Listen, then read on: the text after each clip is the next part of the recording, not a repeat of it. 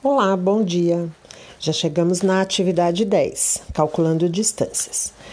Essa atividade traz um desenho para vocês e logo abaixo ela traz algumas distâncias, então de lugar tal para lugar tal, tantos metros. E depois vocês terão que resolver os exercícios. Medir distâncias nada mais é, no caso dessa figura, é o cálculo de perímetro. Então, a gente já falou de perímetro, já passei alguns exercícios, então vamos recordar. Perímetro é a soma de todos os lados. Perímetro é uma medida linear, ou seja, é uma medida em linha reta, tá?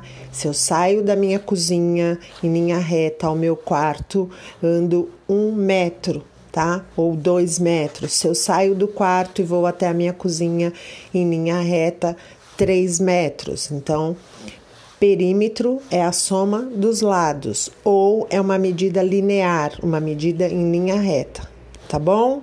Beijos.